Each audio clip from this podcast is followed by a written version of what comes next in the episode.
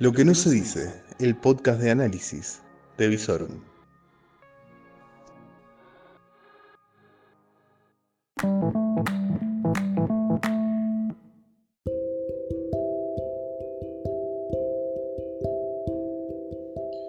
Muy pero muy buenas noches. ¿Cómo les va? Esto es Aislados, por supuesto, una noche más con ustedes. Una alegría encontrarlos. Anoche nada, nos tomamos un descanso. En realidad estuvimos haciendo una prueba con Julio Gallegos que lamentablemente tuvo que ser abortada, no pudimos publicar, pero acá estamos nuevamente con un poco de información, un poco de análisis y bueno, no puedo evitar referirme a lo que fue lo que se va a conocer. A ver, déjenme, déjenme consultar el calendario. Sí, sí, sí, sí. Se va a conocer como el 3A. Y vamos a ver si finalmente el 3A va a ser definitorio o no en lo que es esta pandemia. A ver si finalmente es un día clave para un brote generalizado en todo el país. O, si tenemos suerte, los lugares estaban limpios y los queridos y estimados jubilados no se contagiaron. Vamos a ver, esto lo vamos a saber dentro de entre 10 y 15 días. ¿Qué pasó el día de ayer? Bueno, el día de ayer lo que pasó fue que ganó en principio la incompetencia. Eh, y no es que sectores del gobierno no supieran qué es lo que iba a pasar, lo venían avisando, venían avisando que cuando se abrieran nuevamente los bancos iba a haber una aluvión de gente. Es decir, que lo que pasa es que hay una gran incomunicación y aparte una gran incompetencia. Los responsables de lo que pasó con jubilados y beneficiarios de asignación universal por hijo son claramente tres. ¿Sí? Son el señor Banoli en ANSES, que no supo armar un cronograma para escalonar los cobros, el señor Peche, que no supo hablar con los bancos para que organizaran un operativo especial, atento que se sabía que iban a haber muchas personas actuando, y como siempre la bancaria. La bancaria que hasta último momento se negaba a abrir los bancos y cuando abrieron los bancos limitaron al personal disponible para atender a los jubilados. Sobre todo eso, gerentes de banco e intendentes incompetentes, inhumanos que no armaron operativos especiales para recibir a los jubilados. Sobre todo eso, tuvimos las imágenes dantescas que vimos el día de ayer. Eso vendría a ser lo coyuntural, ¿no? Porque claramente estas escenas no se vieron alrededor del mundo. ¿Por qué? Porque claramente en la Argentina se dan dos factores. Un factor es la extendida utilización del efectivo, la extendida pobreza, la extendida informalidad y una red de seguridad social que bien o mal acude a los sectores más vulnerables. Entonces, claro, en el resto del mundo no se vio esto porque no existe. No existen bolsones de pobreza e informalidad y dependencia del efectivo como existen en la Argentina. Y no existe una red de seguridad social que trate de alguna manera de contener a todos estos bolsones de pobreza y marginalidad y que acudan todos en manada a cobrar en efectivo. Claro, si vos haces un plan social o una ayuda de desempleo en Estados Unidos, que por ejemplo tuvo 6,6 millones de solicitudes de fondo de desempleo, lo que van a hacer esa gente es ir a ver en el banco cómo le depositaron. Nada más, no va a ir a hacer una cola. Pero bueno, esto es Argentina. Y los funcionarios debieron saberlo. En cualquier país normal, incluso en la Argentina, esto hubiera significado el pedido de renuncia. La dignidad de una persona que, se, que comete semejante error indicaría que tiene que presentar la renuncia, pero bueno, Argentina, año verde. No hay ningún renunciado, ningún pedido de renuncia. Y la respuesta del presidente en la mañana de hoy en una entrevista que dio en Radio Mitre fue, pucha, pucha, qué problema que fueron todos los jubilados. Bueno, veremos. ¿Será el 3A el día clave en la pandemia de coronavirus en la Argentina? Eso lo vamos a saber en 10 días. En 10 días vamos a ver el efecto de haber roto esta cuarentena. Y aparte, que esta rotura de cuarentena, porque básicamente fue eso, aunque la secretaria de salud en la conferencia del día de hoy haya dicho que no se rompió la cuarentena, sí, socialmente se rompió, porque las imágenes que la televisión mostró fue multitudes en las calles. Y el día de hoy, posterior al 3A, se vio claramente cómo la gente empezó a salir más. Se reportó en Rosario, en Santa Fe, en Rafael, en Capital Federal, la gente relajó la cuarentena. Y además a esto se suma el éxito lo que son los números de enfermos y de muertos. Gracias a Dios, en el día de hoy, por ejemplo, solamente se reportaron 165 nuevos casos, en la provincia de Santa Fe 5 nuevos, que 3 son de Rosario, uno de Santa Fe y uno de Firmat. Entonces, claramente, esto es como estar esperando a un enemigo invisible que nunca viene. La gente se va cansando. La gente se cansa, le suma que ve a los jubilados todos en las calles y sí, la gente empezó a relajar. Nos están llegando información de las ciudades del interior en donde los empresarios están empezando a organizarse para salir a trabajar. Porque la gente no aguanta más adentro de la casa, porque no estamos diseñados para estar todo el día en la casa, porque eh, los empresarios, los pequeños y medianos productores eh, no, no están generando nada de dinero y llega el momento en que hay que pagar sueldo. Y entonces, ¿quién va a pagar sueldo? ¿Con qué se va a pagar sueldo? Les digo, hay parques industriales que se están organizando para abrir el día lunes las empresas con eh, personal reducido, pero abrir igual.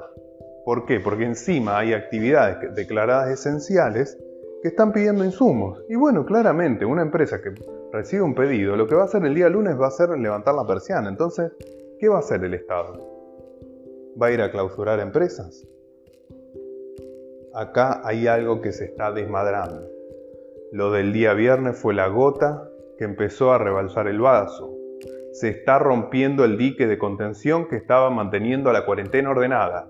La incompetencia de la dirigencia nacional el día viernes rompió el dique de contención. Ahora hay que empezar a armar nuevamente toda una estructura comunicacional para que la población entienda que el éxito que vemos hoy es la construcción de 14 días para atrás y que este éxito se mantenga hasta el viernes 12 y que podamos el lunes 13 de alguna manera empezar a relajar la cuarentena depende de que se siga respetando la cuarentena. Ahora el gobierno tiene que actuar. Y para mí hubiera sido una excelente señal que estos tres funcionarios, va, dos funcionarios y un sindicato, hubieran presentado renuncia. Hubiera sido un gesto. ¿Sí? Porque ya que el presidente dijo que no se va a bajar el sueldo porque sus funcionarios viven de su sueldo, etc. Bueno, ¿sabe qué, presidente? Yo le propongo lo siguiente. Primero, pida renuncia. Pida renuncia de los incompetentes porque si usted manda inspectores a cerrar comercios, como en el día de hoy que cerraron un, un supermercado chino en la calle Ovidio Lago, entonces si sus funcionarios son incompetentes para organizar el cobro de jubilaciones y asignaciones familiares o AUH, entonces pida renuncia. Clausúrelo, clausúrelo a su, a su funcionario que no sirve para, para lo que usted lo nombró. ¿Sí? ¿O será que Cristina Fernández de Kirchner le impide ejercer el poder que debe ejercer usted como presidente de la nación? Usted es o no es presidente de la nación. Eso es lo que se está jugando cuando se mantiene a Banoli y cuando se mantiene a Pelle en el Banco Central. Acá lo que se está viendo es que usted no toma las decisiones que tiene que tomar como presidente, pues estamos en una emergencia, eso es lo que usted nos dice. Usted nos dice que estamos en una emergencia, entonces actúe como un general en una emergencia. Cuando un general recibe dos comandantes que han fallado en su misión, que han significado muertes, entonces lo que hace es relevarlos del cargo. Releve del cargo a quien tenga que relevar, ponga gente que esté a la altura de la circunstancia y mantenga la cuarentena mientras la tenga que mantener. Organice, dirija, pero que no le tiemble el pulso, porque está balbuceando cuando da excusas por lo que pasó el día viernes. El día de hoy no sabía cómo hablar. Y eso pasa porque usted no está ejerciendo el poder que debe ejercer. Pero bueno, vamos a calmarnos, Vamos a pasar a algún otro tema. Porque es al pedo. Nos enojamos al pedo. Si alguno lo ve Alberto, avísele que yo estoy puteando, pero no creo que le llegue. Mientras tanto, el gobernador sigue organizando con los intendentes diferentes lugares para atender la emergencia cuando estalle. Eh, el día de hoy, después del intendente megáfono, Hapkin largó lo, auditivo y mandó un mail, porque ¿Vieron que yo les decía que lo notaba Alberto solo? Bueno, eso se, descubrió que estaba solo, porque está rodeado de incompetentes. Porque Ginés incompetente, Pelle incompetente, Banol incompetente. Cada vez que sale uno se descubre que es incompetente. Ahora vamos a ver si Trota, por ejemplo, puede organizar cómo se retoman las clases en algún momento. Porque soldado que asoma, soldado que se le corta la cabeza. Bueno, Hapkin parece ser que cuando llamó a la tropa se encontró solo. ¿Por qué? Porque descubrimos el trasfondo de lo que pasó en esa escena dante, dantesca, no fue tragicómica del, del intendente que después le hicieron un meme siendo tipo verdulero, dirigiendo ahí las colas. ¿Saben por qué? ¿Por qué tuvo que ir Hapkin? Porque los más de 1700 funcionarios políticos que tiene no estaban haciendo lo que tenía que hacer. Entonces, ¿saben qué? El día de hoy mandó un mail. En realidad ayer a la noche le mandó un mail a los 1.700 funcionarios que están nombrados y que dependen de su virome para que se presenten para trabajar y organizar la cuestión esta de los jubilados. ¿Saben cuántas respuestas recibió? 40. Dicen que el intendente está bastante, bastante caliente. Y me parece que superada la crisis, varios de los 1.700 convocados pueden llegar a ver comprometido su cargo. Pero bueno, vamos a ir terminando nuestro encuentro de esta noche. Em, recuerden lo siguiente, el día lunes para todos aquellos que se anotaron para el ingreso familiar extraordinario si conocen algún amigo, bueno, el día lunes continúa el proceso.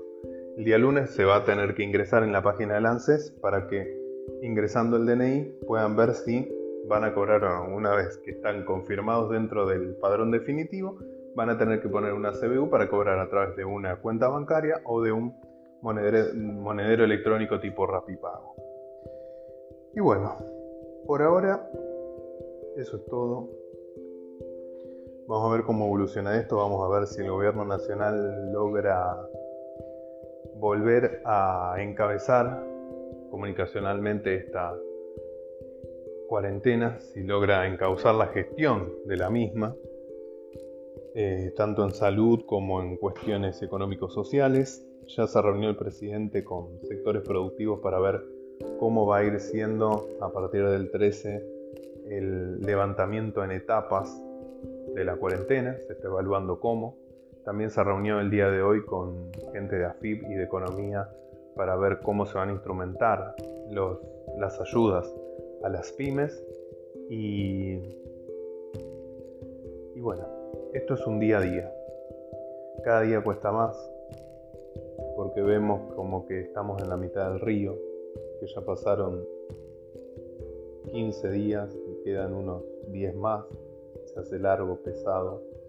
Qué sé yo, aquel que está haciendo home office puede dentro de todo eh, establecer una rutina, aquel que no, que no está pudiendo trabajar ni siquiera en su casa ya se hace casi insoportable, pero bueno, Tratemos de encontrar nuevas actividades, eh, leer, mirar series, películas, hacer ejercicio en casa, empezar a meditar.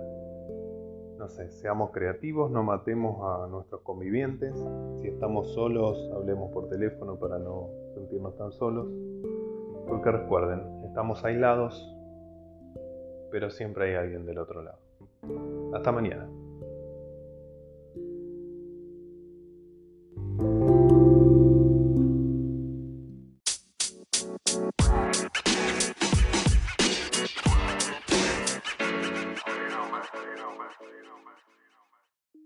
Todo lo que necesitas saber en Lo que no se dice, el podcast de Visorum.